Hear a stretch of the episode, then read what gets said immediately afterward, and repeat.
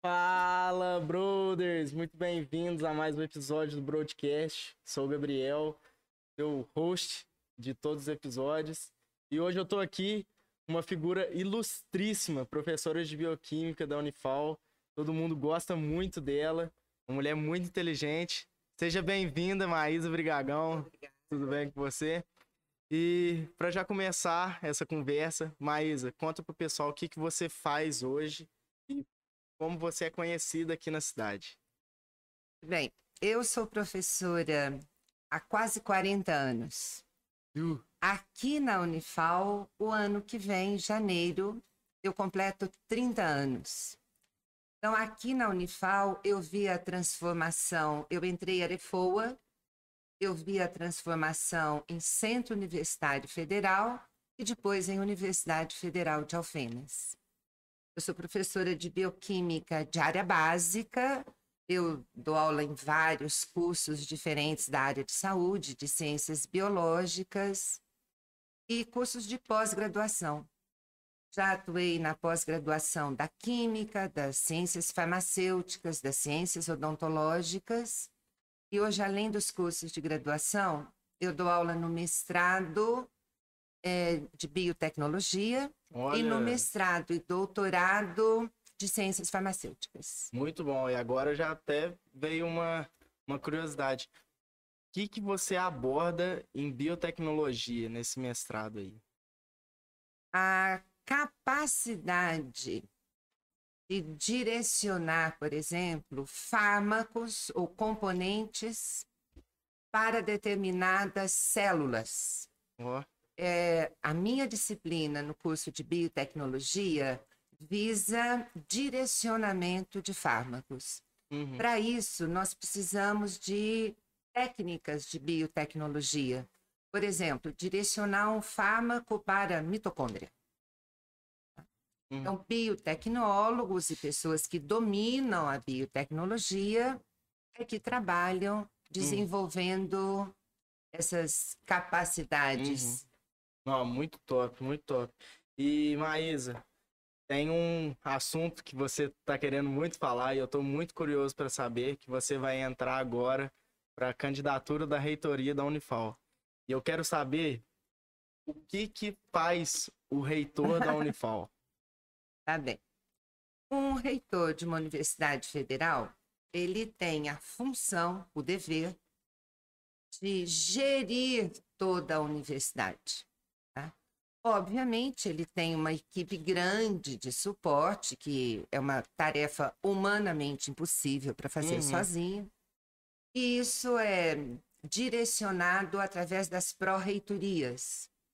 Então, nós temos pró-reitoria de graduação, de pós-graduação, extensão, e temos ainda uma pró-reitoria importantíssima de assistência acadêmica aos estudantes e pró-reitorias administrativas de planejamento, a- de administração e finanças, que são aquelas que vão gerir junto com o reitor todo o planejamento, custo, gastos e orçamento da universidade. Uhum. O reitor, então, seria o CEO da faculdade, assim Isso. dizendo. Ele tem que fazer a ponte entre todas ah, essas pró-reitorias, visando uma atuação para uma finalidade. A finalidade principal de uma universidade é o estudante. Uhum. Uma universidade só existe em função de estudante. Então, ele tem que gerenciar todas essas pró-reitorias e tem muitas assessorias e diretorias visando alavancar o ensino, a pesquisa e a extensão, que é o tripé de uma universidade. Uhum. E Maísa, de onde surgiu a- vontade de chegar nesse, nesse cargo de reitora? Porque muda muita coisa da sala de aula para a reitoria, Com né? certeza. Bem, essa minha candidatura ela vem sendo trabalhada faz um certo tempo. É, por um grupo grande de professores que eu tive a sorte de trabalhar comigo E esse grupo é proveniente de áreas muito diferentes dentro da universidade. Áreas de ciências humanas, de ciências sociais, área de saúde, de ciências exatas, administração, economia, engenharia. Uhum. É basicamente proveniente esses professores de todas as áreas diferentes.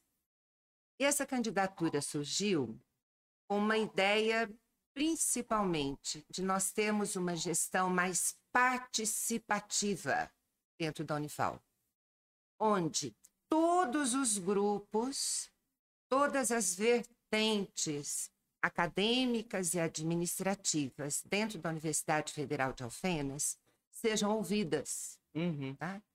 Uma vez ouvidas, a minha pretensão é nós fazermos um consenso do que, que é melhor para a universidade. Então, claro que essa gestão, para propor uma, uma administração mais participativa, partiu obrigatoriamente de visões absolutamente diferentes uhum. dentro da universidade. Com certeza. É, por que o meu nome? Porque hoje eu sou uma das professoras mais antigas, para não falar que eu sou tão velha assim. Experientes, né, Maria? Tá? Porque eu vivi toda a transformação, eu acompanhei, eu trabalhei durante várias etapas da transformação da então em FOA em Centro Universitário Federal e depois em Universidade Federal de Alfenas. E eu tive a sorte de trabalhar com vários diretores da então em FOA, uhum. do CELF e de diferentes reitores, uma vez transformada em Unifal. Eu tenho experiência que esse grupo julga suficiente para ter um olhar amplo sobre a universidade. Uhum. E, e esse olhar amplo que você acabou de falar, o que, que isso pode trazer de benefício para os alunos? Então, nós temos algumas propostas que pode atingir os alunos de forma, obviamente, que a gente pretende alavancar o ensino. Por exemplo, é, a gente pretende propor para as dinâmicas curriculares de formação dos alunos, algumas disciplinas ou algumas atividades, ouvidos colegiados de cada curso, que obviamente esses colegiados de curso têm a palavra final para definir, é, que seja mais atual, uhum. tá? Hoje, por exemplo, fortemente focado em tecnologia. É, o que que vai, o que que nós vamos propor? Educação financeira, por exemplo. Nossa, Nós temos uma imensa dificuldade, porque os nossos alunos precisam ter educação financeira. Todo mundo, né? Todo mundo, na verdade. Hoje é uma coisa que é falado até em pré-escola. É, algumas alterações visando tecnologias. Por exemplo, inteligência artificial, robótica. Isso ah, é o anseio desta geração. Uhum. Então, nós precisamos fornecer essas competências aos nossos alunos, em paralelo às competências de cada profissão, para que ele tenha mais chance de ser bem-sucedido na profissão dele. No mercado, né? No mercado. E, na verdade, não é olhando só o mercado no desenvolvimento profissional dele. Uhum. A intenção era abrir um leque de habilidades e competências para aqueles alunos que nós formamos. Uhum. Isso é um ponto interessante e que, do, do, nosso ponto de vista, eu e o meu grupo achamos que tem que ser fortemente trabalhado.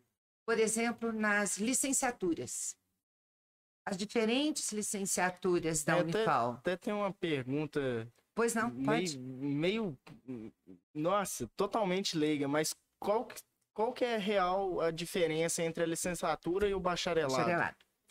A licenciatura forma professor. Hum. Então, antes de dar todas as ferramentas didática e pedagógicas, estrutura e funcionamento de ensino, a legislação, o licenciado tem disciplinas de determinadas áreas. Por exemplo, uma licenciatura em física. Obviamente, para se formar um professor em física, ele precisa saber física. Então, ele tem as disciplinas de física e, E as parte de pedagogia disciplinas né? de pedagogia, Uhum. didática, estrutura e funcionamento de ensino. Qual que é a nossa proposta? É, essas licenciaturas podem hoje ser alavancadas, dar um diferencial na graduação dos cursos da Unifal, também com disciplinas fortemente tecnológicas. Por quê? Com esse advento da pandemia de Covid-19, ficou claríssimo que muito dificilmente o ensino remoto ou à distância vai acabar com o final da pandemia. Jamais. Você concorda? Uhum. Possivelmente nós vamos continuar com o ensino híbrido. E isso inclui o ensino fundamental e de segundo grau. Nós precisamos habilitar os nossos licenciados com ferramentas para fazer isso, Com certeza. É a base, né? para que ele tenha habilidade no exercício da profissão.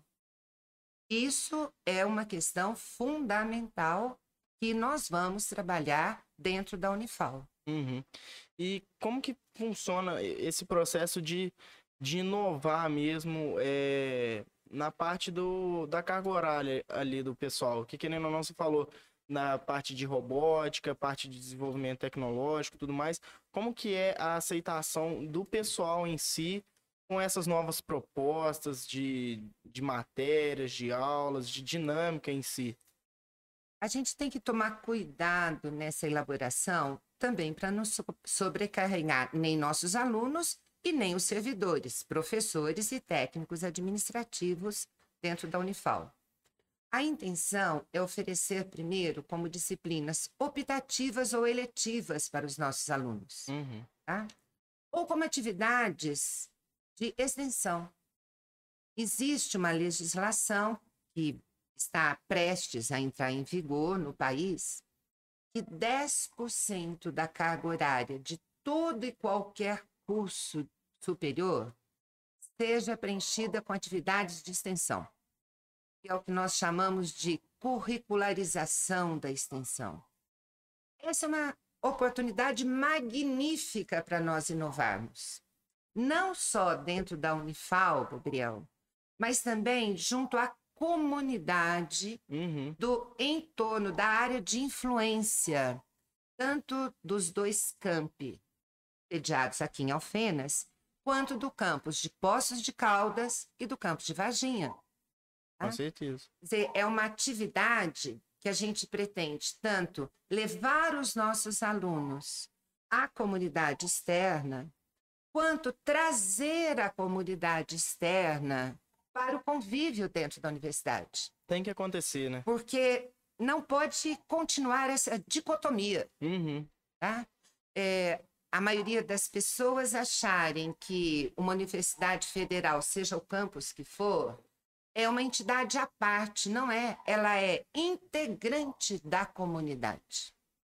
Então, nós achamos que essa troca de experiências entre comunidade acadêmica e extra Unifal, que abrangeria toda a área de influência da Unifal, e não só os três municípios, Alfenas, Poços e Varginha, onde nós temos campos, Uhum.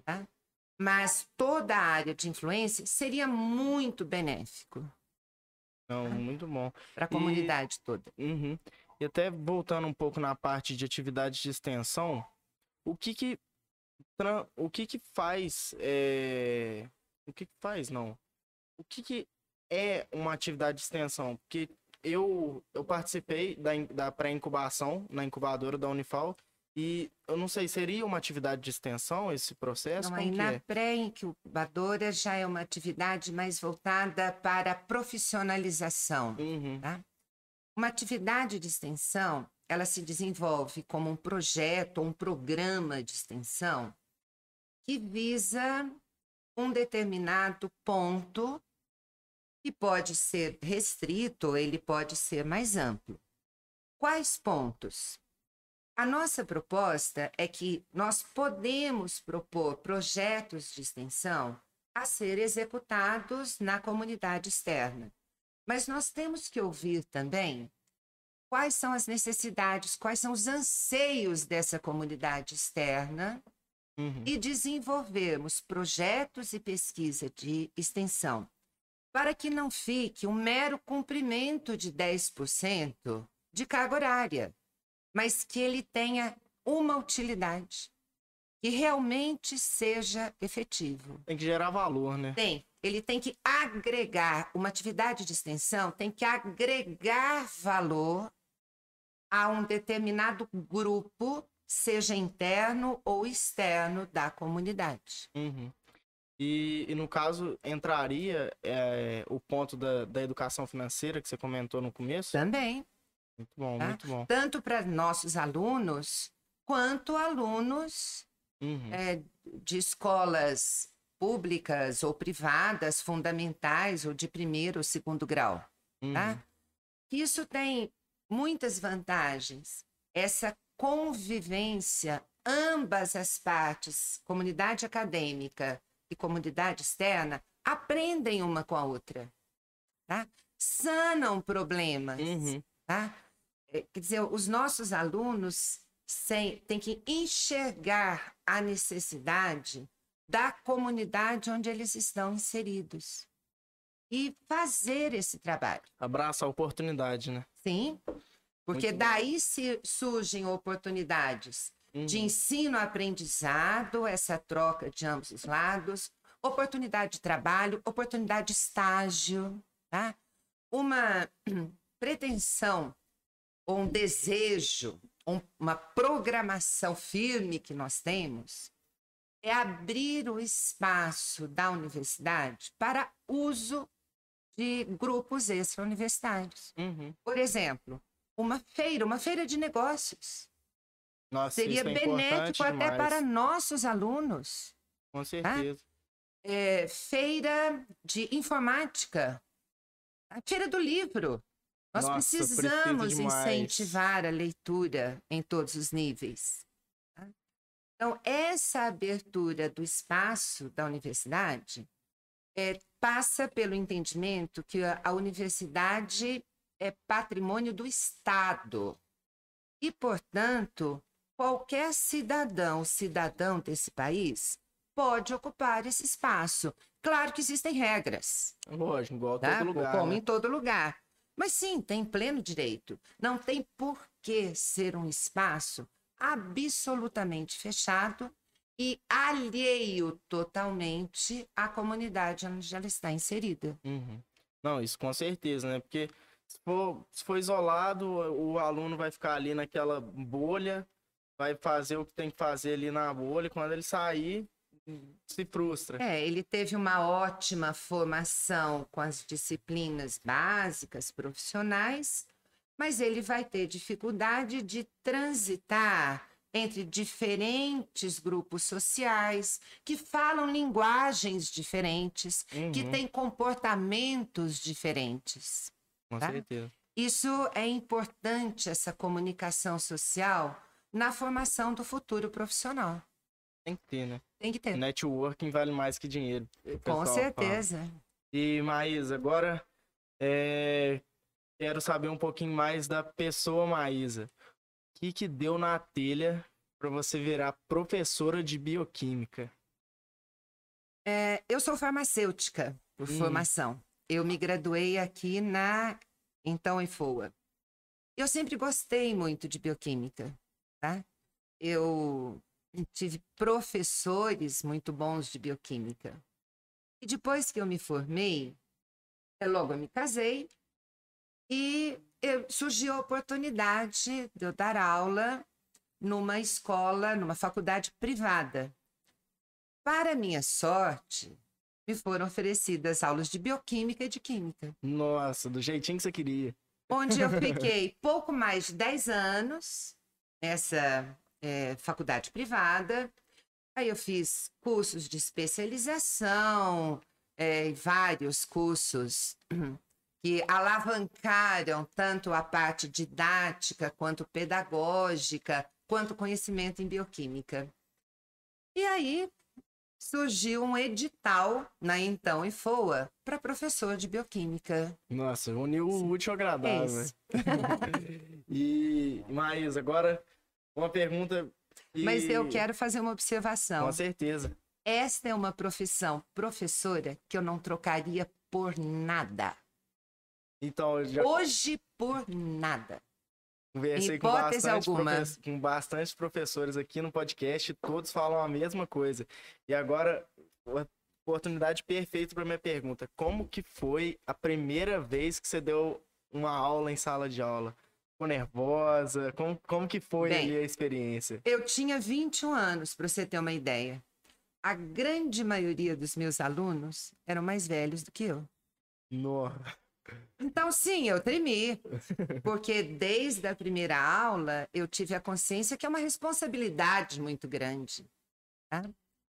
Mas, como no exercício de toda a profissão, a gente adquire maturidade, a gente adquire a capacidade de diálogos com pessoas diferentes. E isso aprimora, Uhum, a- aprimora o exercício profissional. muito bom. Tá. E você era uma professora que cobrava muito dos alunos? Ainda é? sou. Ainda é? Cobra Eu bastante? muito, ainda sou. Eu sei que tem umas piadas que circulam na Unifal, que não é à toa que meu nome é Marisa. Não é possível. Tá, deixa os alunos se divertirem. Ah, tem que ser. Tudo bem, pode circular, não tem É. problema. Ah, mas isso aí é o que faz o, o aluno se tornar um profissional decente depois, né? Não tem como.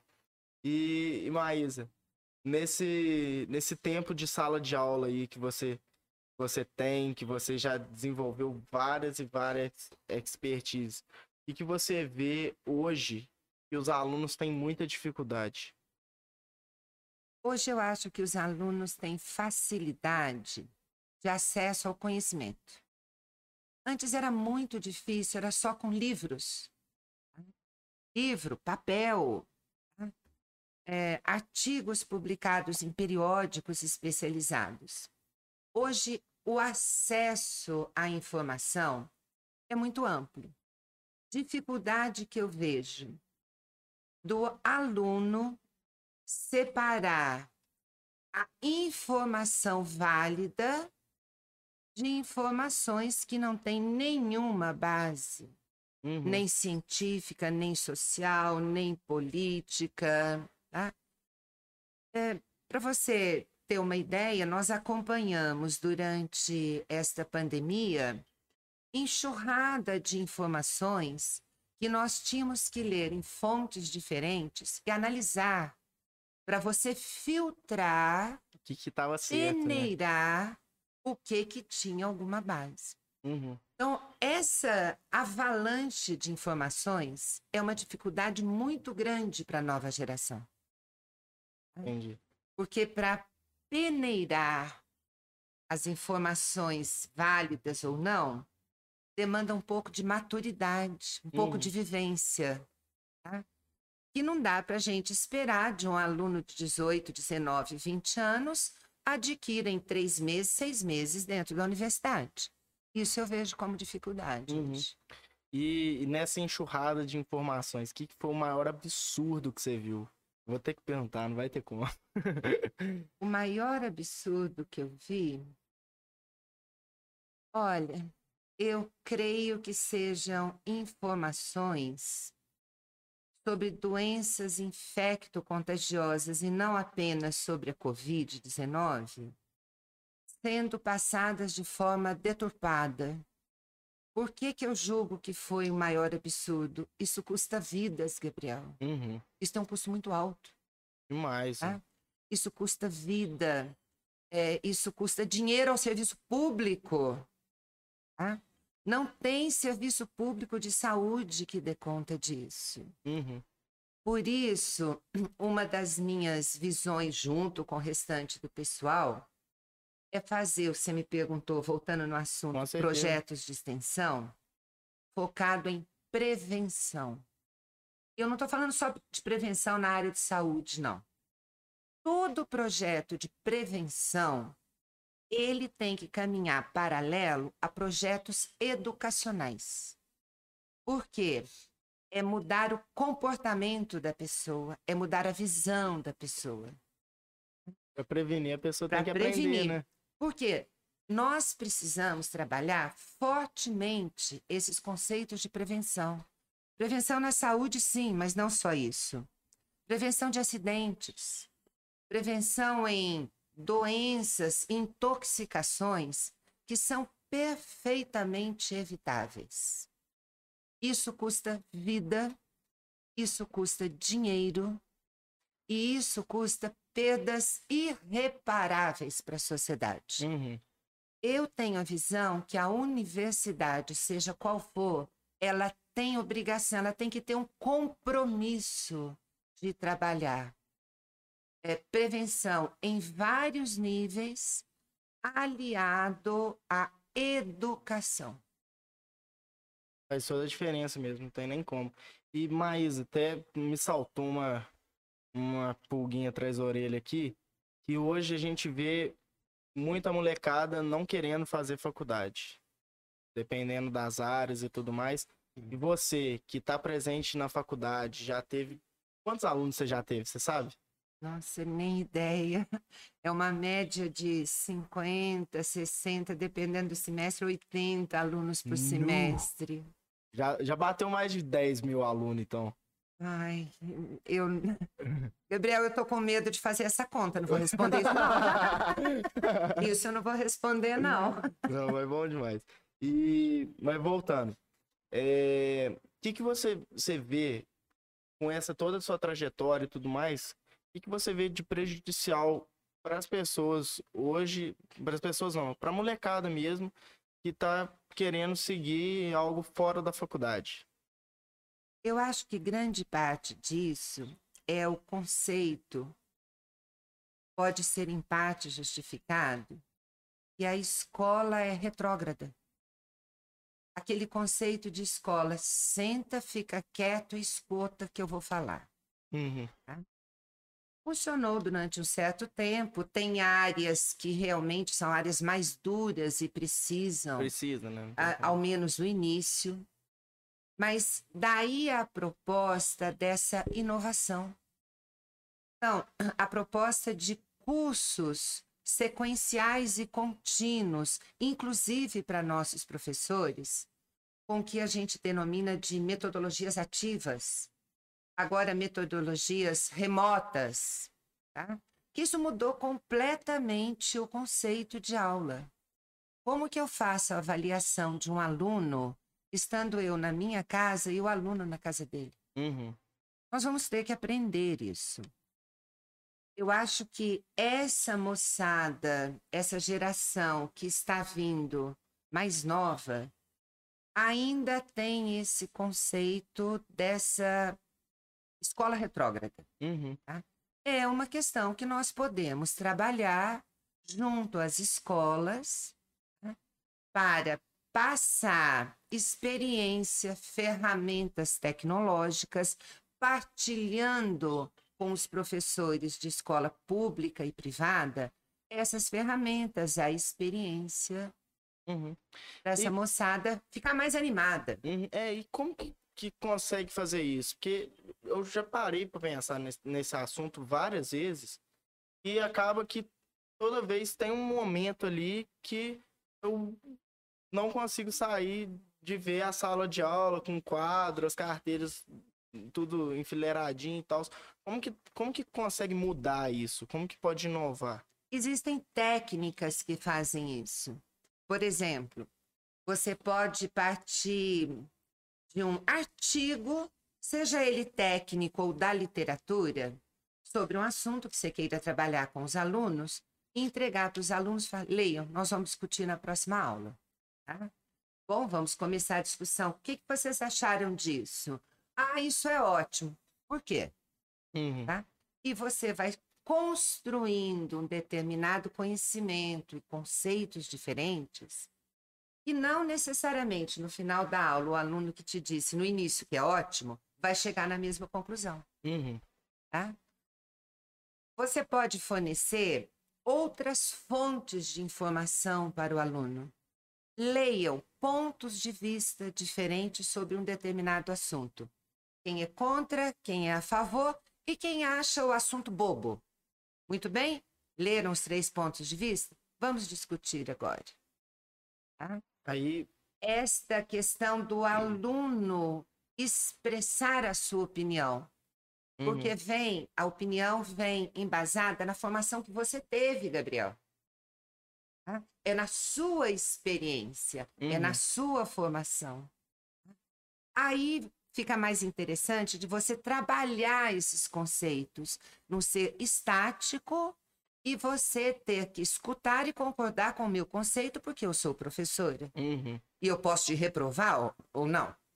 Isso é uma questão a ser trabalhada. É delicado, né? Delicada, é uma questão delicada. Isso. Não, ach- achei bem legal essa proposta, porque, tipo, querendo ou não, eu nunca fui muito fã de escola porque eu não me, não me adaptava à, à dinâmica de sentar e escrever o que o professor estava falando. Nunca fui rápido para copiar ou acompanhar o professor ditando.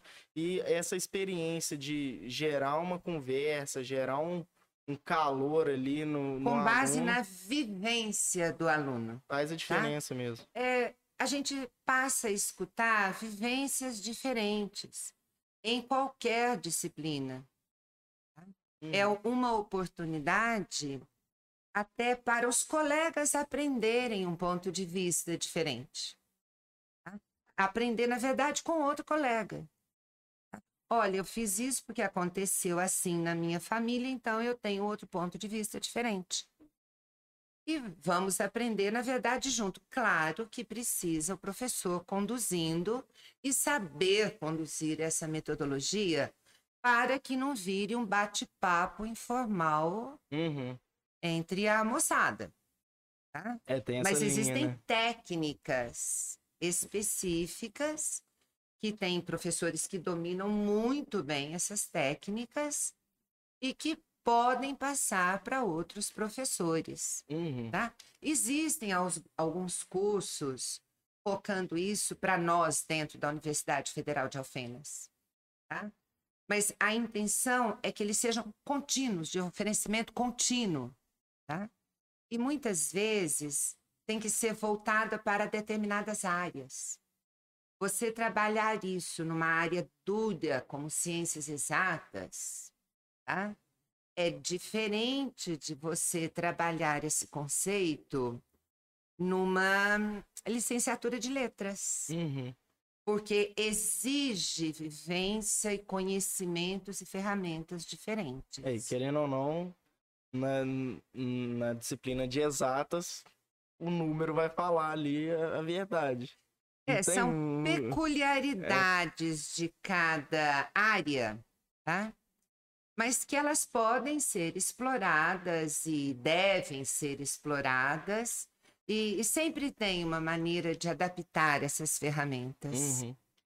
E, e hoje, Maísa, o que, que você vê como algo essencial, além da educação financeira, que você, como reitora, pretende entregar para os alunos, assim? É, disciplinas mais voltadas para a área tecnológica em todos os cursos. tá? Porque hoje, praticamente em qualquer profissão, você precisa de ferramentas tecnológicas. Por exemplo, e-commerce. Moçada precisa Uhum. É, considerações sobre direitos civis básicos. Importante que tenham esse conhecimento. Na verdade, não só do direito, mas também dos deveres. Por quê? Os nossos alunos serão replicadores disto fora da universidade. tá? Então, isso abrangeria tanto a área social, quanto a área humana, área de saúde e área tecnológica. tá? São conceitos que hoje são básicos. É, profissionais que devem conviver com grupos sociais diferentes durante a formação, porque esses grupos têm linguagens diferentes. E você tem que transitar entre esses grupos, qualquer que seja a sua profissão. Uhum. Tá? Tem emissão de valor, o que, que é melhor, o que, que é pior. Sim, como profissional, você tem que transitar entre esses grupos diferentes. Isto é uma formação que às vezes falta dentro da universidade. Tá? Uhum. Que nós somos bons para aquela formação pragmática, tá? Nos nossos respectivos cursos e respectivas áreas. Esta formação mais ampla é que eu estou propondo Uhum. na minha gestão. E como que você, você vê os professores nessa, nessa parte de transitar entre, entre as áreas ali? Como que você vê que eles se adaptam a diferentes, diferentes nichos ali de, de, de interesse de pessoas? Como, como que você vê que acontece essa, Eu creio essa que adaptação? a maioria dos professores estejam di- dispostos a fazer isso. Então, aí vem uma das funções da gestão central, que você me falou o que, que é, me perguntou no início o que, que o Uhum. reitor faz. Você tem que induzir isso, a discussão disso, quem vai fazer o quê, quem tem habilidade para fazer isso, quem tem competência, inclusive para dirigir as ações iniciais. Precisa né? ter competência, né? Sim, Não precisa ter como. competência. É uma questão crucial. Não é uma escolha aleatória. Porque ah, o fulano tem um bom tom de voz, então eu vou escolhê-lo para falar na frente. Não. Com- Competência, habilidade, tá? Talento. Uhum. E eu acho que dentro da Unifal nós temos talentos para isso.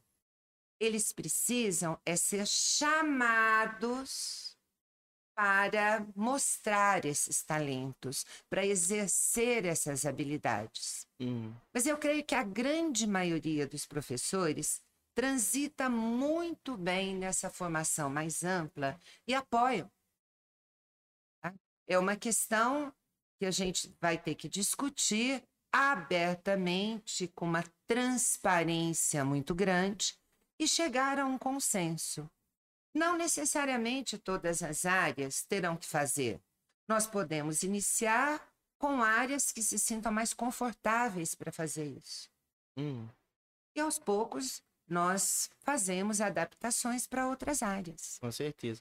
E, e nessa parte do, do desenvolvimento da própria faculdade em si, e que você vê como questão chave ali que tem que ser desenvolvida.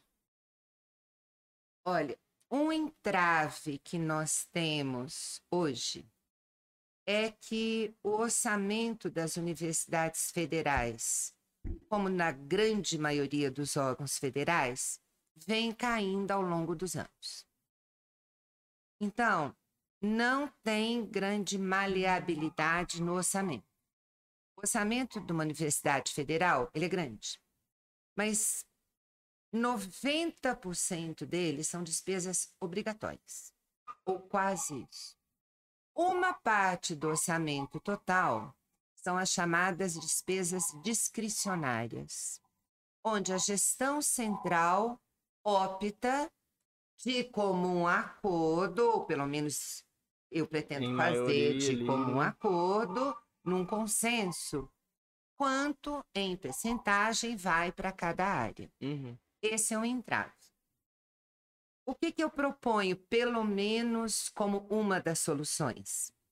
Nós podemos fazer parcerias, universidade e empresas, ONGs e outras instituições extra-universidade. Muitas ONGs, muitas instituições, muitas empresas é, enxergam a vantagem de fazer isso, tá? sem necessariamente ficar preso em parcerias público-privadas dentro de programas específicos, não é isso. Tá?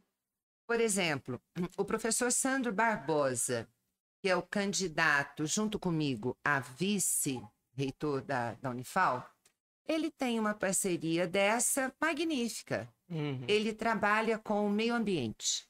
Tá?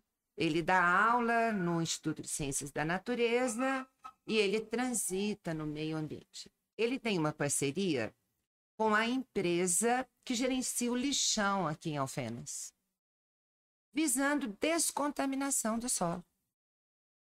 A empresa bancou financeiramente parte da pesquisa. Uhum. É uma questão, é um exemplo que eu conheço bem, até porque o professor Sandro Barbosa é o candidato junto Ah, comigo, Uhum. é, está sendo frutífera. Isso nós precisamos alavancar. Nós precisamos quebrar esse paradigma que a universidade pública ela não trabalha com empresas. Ela trabalha com empresas. O que nós não podemos permitir é que a empresa dite O que vai acontecer. é, né? dentro da universidade. Uhum. Isso não. Mas parceria formada a partir de um consenso, tá? isso não tem por que a gente não Uhum. fazer. E como que é a dinâmica para fazer essas parcerias? Porque eu mesmo achei que, tipo, pelo fato de ser uma instituição federal e tudo mais, é, é um. Acredito eu que seja uma burocracia, porque teria que entrar em contato com governo federal para tentar. Assim, é burocrático, tanto que o convênio final, o contrato final, ele tem que ser é, publicado no Diário Oficial da União, ele é fiscalizado pelo Ministério Público Federal. Sim, existe burocracia, mas eu acredito que nós podemos destravar essa burocracia dentro da Unifal. Eu vou citar um exemplo para você. A Universidade Federal de Lavras, eu acompanhei uma prestação de contas deles, que eles até colocaram no- na página deles. Uhum. Só no ano de 2020, eles captaram 5 milhões de reais para projetos de extensão. Olha só. Sim, com empresas privadas, instituições, ONGs diferentes. tá? É um montante muito significativo. O que, que eles fizeram de projeto de extensão? Projetos culturais, é, de danças folclóricas características da, da região, para resgatar essa memória, exposição de arte. Tá? E, obviamente, eles transitaram na área agrícola, na área de saúde. Então, uma Nossa. universidade federal fez essa captação. Uhum. Eu acompanhei em detalhes isso. Eu acho que nós podemos destravar isso aqui dentro. Uhum. E até, até pra mo- Não sei se você vai sa- saber essa informação, mas hoje, é, na faculdade, quanto que custeia mais ou menos um projeto de extensão ali em média? A vari... eh, Tem uma Varia variação muito, né? muito grande Uhum. dependendo do projeto. Com a entrada da curricularização obrigatória tá? nas dinâmicas dos alunos, na minha opinião, muito do, ou pelo menos uma maior parte do orçamento discricionário vai ter que ser dirigido para as atividades de extensão, porque isso custa. Uhum. Por outro lado, nós também temos ampliada a oportunidade dessas parcerias Unifal e externa. Uhum. Muito bom, muito bom. E hoje, o, o Maísa, com, com toda essa pegada de inovação que você está trazendo, com toda essa garra de fazer algo diferente, fazer acontecer, e que você vê que o pessoal tem gostado no, no seu próprio discurso mesmo e na sua proposta. Essa proposta de inovação nas grades curriculares, dinâmicas curriculares, na verdade, dos alunos, é um ponto de vista que os alunos gostam, tá? Por quê? É o anseio, é a geração que nasceu na internet. Uhum. Dizer, Antes de ser alfabetizada, hoje uma criança já sabe mexer na internet. O Anos Luz. Então, aí você entende a frustração dela quando ela entra numa escola que ela considera retrógrada. Fique sentado e escute o que eu estou falando. Este é um ponto de vista. Outro ponto de vista é esta proposta união, ou melhor, troca, ambiente acadêmico, ambiente externo. Tá? É uma coisa que os alunos compreendem e faz parte da formação deles. Isto é visto com bons olhos. Uhum. Tá? Inclusive, e muito especialmente, junto às licenciaturas, que eu reforço, que estão. Os cursos de licenciatura estão formando os futuros professores, Gabriel. Quem nós formamos serão professores dos seus filhos. Entendeu a Uhum. importância disso? Muito importante, velho. Faz toda Ah, a diferença. Nós precisamos inovar nessa formação. Uhum. Porque senão nós não vamos mudar o ensino. Nós vamos continuar reclamando E tá uma bosta. e sem mudar o. Uhum. Não, esse aí é um ponto muito chave mesmo, que, querendo ou não, quem tá formando agora vai, vai dar aula para quem Vai dar tá aula para os seus filhos. agora. Exatamente. Então é algo que tem que ser levado em consideração 100% mesmo. E, e hoje a gente vê que tem muito professor querendo fazer diferente. Isso é muito bom, né? É. A grande maioria dos professores. Bem, eu tomo por base a minha carreira. tá? Eu completei 30, é, vou completar 40 anos aqui. Já faz mais ou menos uns 10 anos que eu estou na permanência extra Uhum. do tempo que eu poderia pedir a aposentadoria. Olha só. Mas é, é uma questão que é realmente vocação.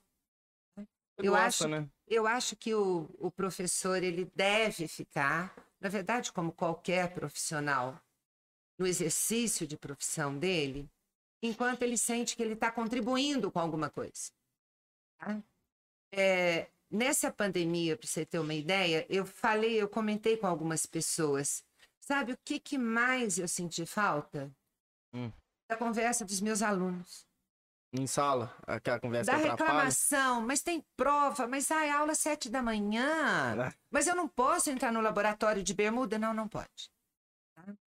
Porque virou um silêncio absoluto. O silêncio foi muito ruim, Gabriel. Uhum. Muito ruim.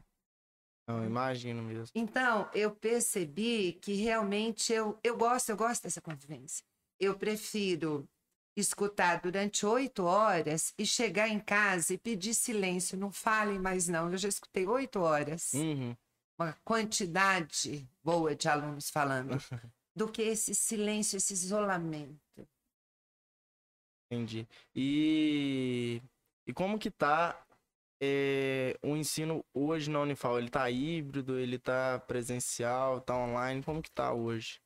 Eles começaram a voltar alguns períodos, alguns cursos, segundo um protocolo que foi proposto e aprovado pelo, por um comitê que acompanhou a pandemia do Covid-19. Até maio desse ano, eu fiz parte desse comitê.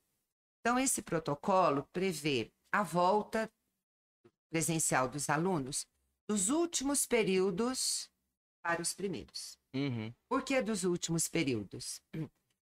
Eles têm gargalos de práticas de laboratório, de clínica, de internato, de estágio em hospitais, em PSF, tá? e em diferentes empresas que os alunos de economia, de administração, do campus de Varginha ou das engenharias de Poços de Calda, têm Uhum. que cumprir esses estágios obrigatórios.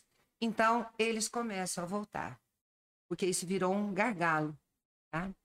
E aí vai voltando paulativamente, presencial, os alunos dos períodos eh, mais recentes. Uhum. É, nós vamos ter algumas adaptações terão que ser feitas, tá? com o cuidado de medidas sanitárias para manter distanciamento. E aí nós temos um problema. É, laboratórios e sala de aula, elas não, isso não foi construído para o distanciamento. Do meu ponto de vista, obrigatoriamente, nós teremos que partir para o ensino híbrido, podendo ter um revezamento em 50% da turma a cada semana no híbrido e Uhum. online. Tá? Nos laboratórios, isso também vai ter que acontecer. Agora, nas atividades obrigatórias de estágio, isso é impossível, Não porque estágio é exercício profissional. Uhum. Tá? O aluno que tem que estagiar numa empresa que faz é, economia no campus de Varginha tem que ir para a empresa. Ou o aluno que faz engenharia química no, no campus de Poços de Caldas, ele tem que ir para uma empresa. Isso não tem opção de ser online. Tá? Nós ainda teremos um bom tempo de enfrentamento e adaptação aos problemas. Uma preocupação que não só eu, mas vários professores com quem eu converso e que me ajudaram na montagem na, de programa de gestão é que nós temos que ficar muito atentos no aspecto psicológico Uhum. de alunos, também de servidores, docentes e técnicos administrativos. Isso é uma coisa que nós teremos que ficar alerta. Por quê? Na verdade, nós teremos que reaprender a conviver, Gabriel, com outras normas, mas no mesmo espaço. Isso Ah. é difícil, né? Vai, não, não vai ser fácil. Isso não vai ser fácil. É uma questão assim crucial ter esse acompanhamento. Uhum. E hoje, Maísa, você, como que tá a sua adaptação? Você tá tendo algumas aulas presenciais, já tá voltando ao teu gostinho ali do pessoal reclamando? Não. É, Como a minha disciplina é básica, eu dou aula no primeiro ou no segundo período, dependendo do curso. Então, eu ainda estou online, Uhum. tá? Mas eu fui aprendendo novas metodologias de aula online. Custou, tá? Mas eu aprendi. E não adianta eu repetir na frente do computador uma aula que eu daria como uma aula presencial. Isso não funciona. Não dá, né? Na aula Não, não presencial o povo já não, não engaja, dependendo. Então, a gente precisa de ir aprimorando essas ferramentas. Eu aprendi a fazer avaliações online, Uhum. é, ava- avaliações com a interação do aluno é, de forma síncrona comigo, em grupos diferentes. Uhum. Então, eu ainda estou em ensino remoto, tá? mas ansiosa para voltar para o presencial. Pra escutar o pessoal reclamando. né? Ah, sim. Ah, que saudade. É, é. E, e Maísa, é, como que. É, como que. Nossa, me fugiu a pergunta. Como que você faz para ter esse engajamento mesmo com os alunos? Na sala de aula, eu. Eu, com, com as aulas que eu já tive e tudo mais, eu, eu vejo que tem alguns alunos que são mais difíceis de se engajarem com a aula. E como que você, nesse tempo de docência, com muita experiência, soube engajar os alunos com a aula? Que a gente viu na live no comecinho, o pessoal gosta de você demais, né? E como que você fez isso? Como que você engaja os alunos? Como que você interage? Olha, e- o engajamento eu aprendi com a experiência que começa do seguinte: eu proponho um assunto de interesse do aluno. E aí você desconstrói esse assunto até chegar na base teórica dele. Uhum. Então, o que é interesse do aluno, porque ele está matriculado num determinado curso, ele vai se envolver com isso. Eu acho que funcionou essa estratégia. Eu começo muitas vezes com uma reportagem, sai em jornais, jornais online, revistas, um quadro famoso de pintores Uhum. eu mostro para eles um quadro. Conhecem? pintor X, né, tá? Vou te contar a história desse pintor. Aconteceu isso, aí foi descoberto, tal. Ele tinha um erro inato do metabolismo. Cheguei na bioquímica. Aí deu certo, né? Deu certo, tá? Muito bom, muito bom. Então, é, mas professores têm diferentes, têm estratégias diferentes que a gente consegue circular e engajar o aluno. Uhum. Muito bom. E hoje, Maísa, o que, que você vê, assim, o que, que você sente na hora que você vê uma sala de futuros professores?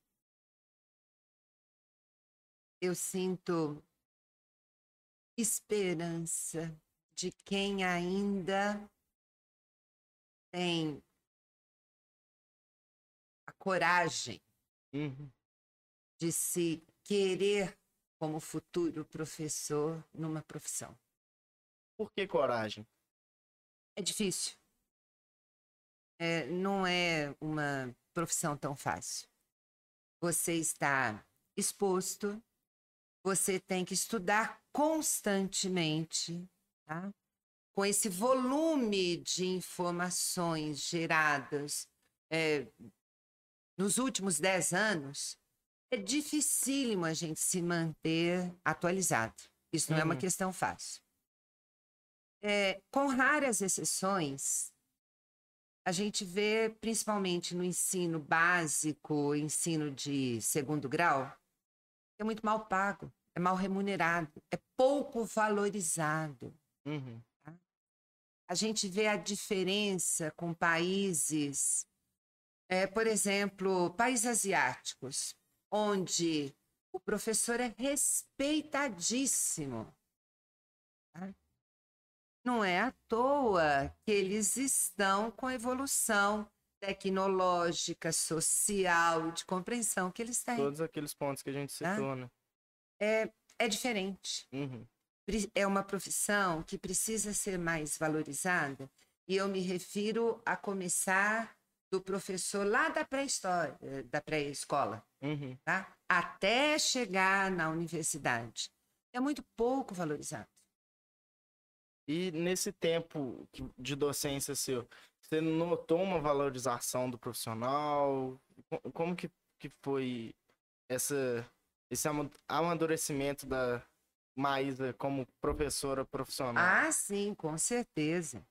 Uma valorização sem sombra de dúvida, que é extremamente prazeroso você ler os comentários Uhum. que você mesmo leu. É, não, de minhas tá alunas e dos meus já. alunos, tá? É, a gente não agrada a todos, tá? Claro que teve alunas e alunos que eu frustrei, tiveram. Uhum. Sinto muito, é o ônus da minha profissão. Eu, eu posso pedir desculpas se eu frustrei, mas a grande maioria dá um retorno muito bom. tá? É muito prazeroso, é recompensador. Você vê o aluno, mesmo antes de se formar, está lá no penúltimo, último período do curso e falar: agora eu entendi por que, que eu tive que cursar a tua disciplina Uhum. eu tive que voltar e estudar. "Uhum." Isso é muito bom. Não, imagino, feedback é a melhor coisa que existe, Oh. né? Não tem como. E já tô recebendo várias perguntas aqui. Vamos lá. É, até, até já convocar o pessoal. Turminha, se você tá gostando da live, tá gostando desse papo que a gente tá tendo hoje, já vai interagindo, já manda sua pergunta aí no chat. E daqui a pouquinho a gente já vai entrar com, com os nossos comerciais, dos nossos parceiros. E logo em seguida a gente já vai conversar com vocês, fechou? E, Maísa, voltando agora na parte da reitoria. Hum. Esse processo todo que tá começando agora, você até tinha falado que você só, só ia poder pôr as caras a público hoje, Hoje. nessa data. Sim. É, O que, que você tá achando? Você tá ansiosa? Você tá apreensiva? Tá feliz com o que você tá, tá vendo que pode acontecer? Sem sombra de dúvida, ansiosa eu estou, Uhum. tá? Eu mentiria e acho que qualquer pessoa que se propõe a isso tem uma ansiedade em relação, porque a gente tem uma perspectiva, tá? que pode até não se mostrar verdadeira. Mas esse processo de escolha de reitor das universidades federais, ele é um processo que tem várias etapas. O que nós vamos fazer agora, no dia 25 de outubro, é uma consulta à comunidade acadêmica, onde servidores técnicos administrativos, servidores docentes e os alunos votam. Uhum. Tá? Esses nomes que foram votados serão submetidos ao Conselho Universitário, que é o órgão colegiado máximo da universidade, que tem representantes de todos os setores da universidade, representantes discentes e representantes da comunidade externa. Uhum. Esse conselho universitário é que elabora a lista tríplice, podendo ou não acatar a consulta à universidade. Então, eles mandam três nomes para o Ministério da Educação.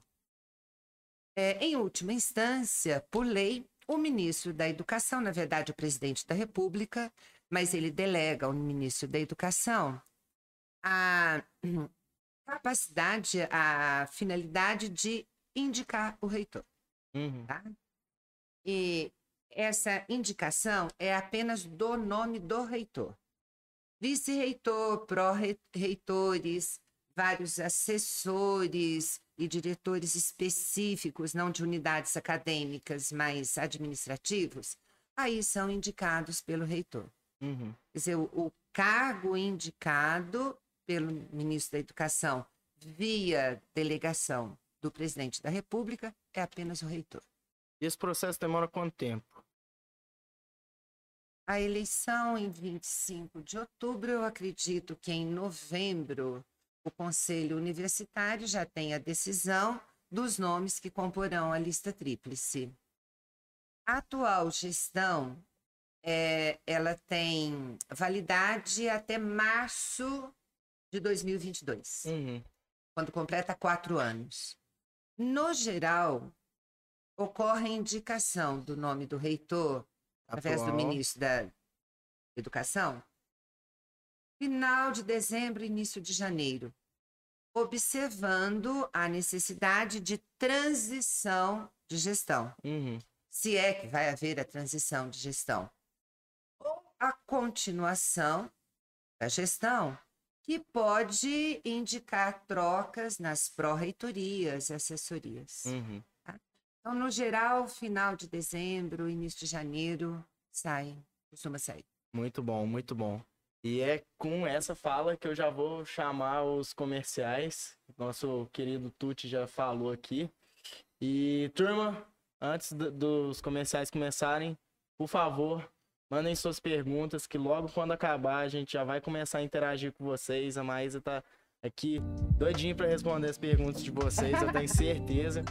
E fala aí também o que, que você tá achando da conversa, se você gostou dessa dinâmica que a gente levou. E é muito importante pra gente, fechou? Então, ah, e mais uma coisa antes de finalizar, que vai lembrando das coisas. É, gente, segue a gente no Instagram, arroba. Lá você vai encontrar todo o conteúdo, acompanhar nosso dia a dia aqui da agência. E também segue o Instagram da nossa querida convidada. Eu vou até confirmar aqui pra vocês. Maísa na reitoria. Isso, aí, ó. Maísa na reitoria, segue lá, já interage com ela. é, O pessoal tem postado bastante coisa no feed, nos stories. Eu tô acompanhando de perto. E é isso. Segue a gente lá, a gente vai rodar o comercial rapidinho e daqui a pouquinho a gente volta. Estamos de volta, brothers! O pessoal já mandou mensagem aqui, falando muito, falando que tá gostando muito da conversa. E, lógico, já vou aproveitar e já vou começar direto com as perguntas. E teve uma aqui que eu vou falar para você. Você superou, viu? Já vou começar com ela mesmo. O Alex Borges falou: Muitos alunos, principalmente provenientes da escola pública, chegam à universidade com dificuldades em áreas básicas do conhecimento. Qual a proposta da que você tem para resolver essas lacunas que prejudicam o processo do estudante na universidade. Perfeito, Alex. O seu entendimento é realmente de um problema que está se tornando cada vez mais sério. Só para você ter uma ideia, Alex, hoje na Unifal tem mais de mil vagas ociosas. Mil vagas ociosas, se você contar em todos os cursos. Isso é uma coisa muito grave. Nós precisamos é, colocar em condições de igualdade os nossos alunos provenientes da escola pública. A grande maioria entra pela, pelo sistema de cotas, eu sou fã, eu sou entusiasta do sistema de cotas. Só que eu discordo do fato do aluno entrar pelo sistema de cotas e ser colocado dentro da universidade e falar, vire-se. Isso não resolve. O que nós temos que fazer? Acompanhar esse aluno desde o início, oferecer a ele disciplinas complementares, atividades complementares, tá? que o coloque em equidade com o que é necessário. Tá? Porque, se não for dessa maneira, só vai aumentar o número de vagas ociosas. A grande maioria é por abandono do curso. Uhum. Alguns poucos por transferência, é verdade. Mas a grande maioria por abandono. Imagine uma universidade pública com mais de mil vagas ociosas. Então.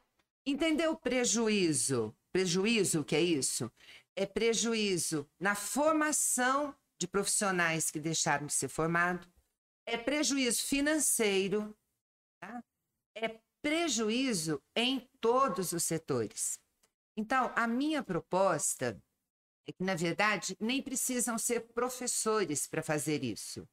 Alunos da pós-graduação ou alunos da própria graduação atuarem como tutores para esses alunos. Alguns cursos já tem dentro da Unifal, tá? mas a questão é: nós precisamos implantar esse sistema em todos. E mais ainda, Alex, eu tenho o firme intuito de fazer pesquisas específicas quando o aluno, quando, por que, que você abandonou o curso? Não é uma pesquisa geral como é feito. Do meu ponto de vista, você não faz um diagnóstico preciso com uma pesquisa geral. Jamais. O aluno que abandonou esse o curso X tem motivo diferente do aluno que abandonou o curso Z. Certo? E irmos resolver o âmago dessa questão. E mais ainda, Alex, quando o aluno se inscreve na Unifal, tem uma lista onde ele declara interesse na vaga da Unifal. Está na hora de conversar com esse aluno. O que, que você pretende? Qual que é a sua expectativa? É, eu estou dizendo em fazer uma pesquisa com o nosso futuro aluno. Tá? tá Por que, que você tem interesse? Por que, que você escolheu a Unifal? Por que, que você escolheu esse curso? Tá? Porque sem essas informações objetivas, nós não vamos resolver isso. Não adianta correr atrás quando o aluno já abandonou o curso e lamentar mais uma vaga ociosa, Gabriel. Hum. Mas até aproveitando, é, como que a Unifal ela preenche essas vagas ociosas? Tem como? Ou tipo editais, editais específicos, uhum. tá? E são por cursos é, que abrem o edital tantas vagas para o segundo período, tantas vagas para o quarto, tantas uhum. vagas para o sétimo período. E tem editais diferentes. Podem ter editais internos, onde o aluno dentro da Unifal ele pode pedir remanejamento de um curso para outro. Olha só, não sabia disso tá? não. Tem, tem essa possibilidade. E editais externos, onde são abertas as vagas de transferência de universidades públicas ou privadas, aí não interessa. E tem ainda editais para a segunda titulação. quando existem vagas ociosas e um determinado cidadão ou cidadã tem um diploma numa área e ele pode concorrer a um segundo título, entrar nessa vaga e ocupá-lo. Uhum. Então, são editais diferentes. Uhum. Não, muito bom, porque eu fiquei em dúvida mesmo, porque, pô, mil, mil vagas aí, ó. Então, bobeira. entendeu qual que é a minha proposta quando eu te falo mais participativa a gestão e mais transparente? Uhum. Isso tem que ser público. Isso é uma informação que tem que ser pública. Tem que ser mesmo. Já, mas a gente publica no site da Unifal. Hum. Tá? Ela tem que ser pública. Muitas vezes nós deixamos de preencher essas vagas porque as pessoas não ficam sabendo desses Uhum. editais. É, até eu mesmo nem sabia como que fazia. Tá. Imagina o pessoal Quer que... dizer, Não basta ter a, eh, cumprir a legislação de transparência de dados públicos. Os dados têm que ser acessíveis, devem ser acessíveis a toda a população. Com certeza. Tem que ser acessível. Rede social tá aí, né?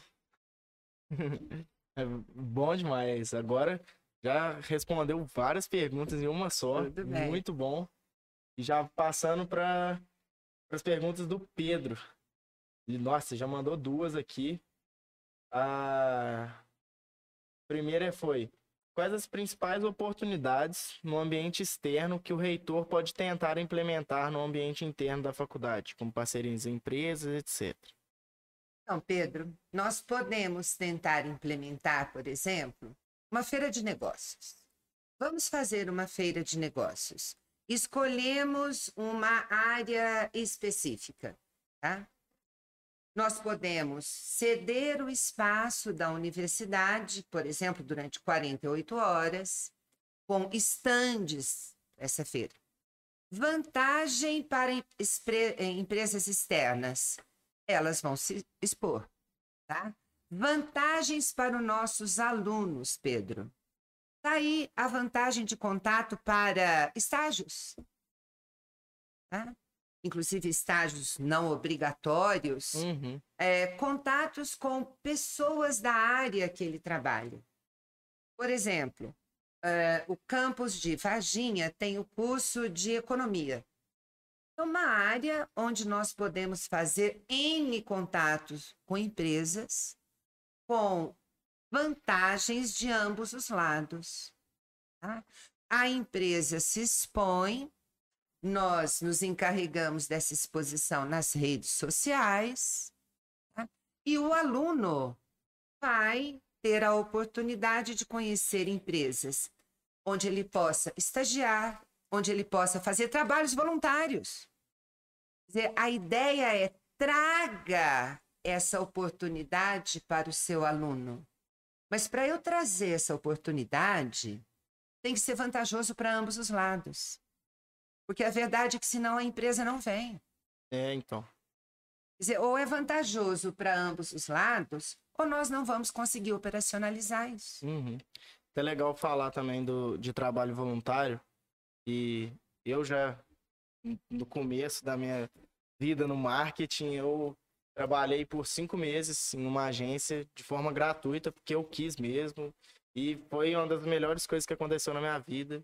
Tanto que eu cheguei aqui graças a, a esses, esses caras que me deram essa oportunidade.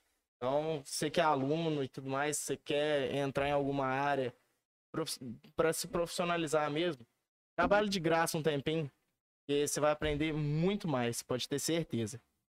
E continuando aqui com a pergunta do Pedro, é, perguntou se vai ter parceria entre Broad e Unifal. Pode ser, Pedro. Eu não pensei em empresas específicas, Uhum. tá? Até porque para essas parcerias nós temos que lançar editais públicos, Com certeza. tá? Onde várias empresas podem concorrer. Uhum. Hoje aqui foi um convite é, totalmente dissociado de futuros compromissos. Uhum. Com certeza, com certeza. Agora, pergunta da sua querida filhinha. Ah, mesmo?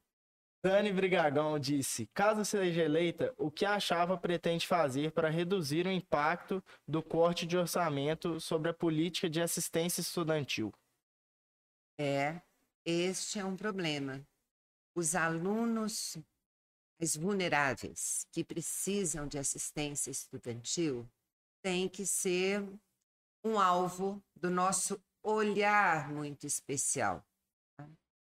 Uma hipótese é nós tentarmos, junto, primeiro junto ao Ministério da Educação, Ministério do Planejamento, verba específica para a construção de moradias.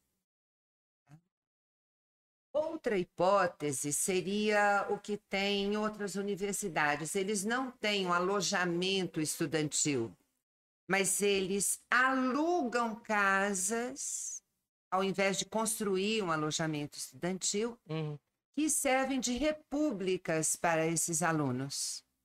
Algumas universidades federais têm esta eh, têm esse procedimento Uhum. tá certo?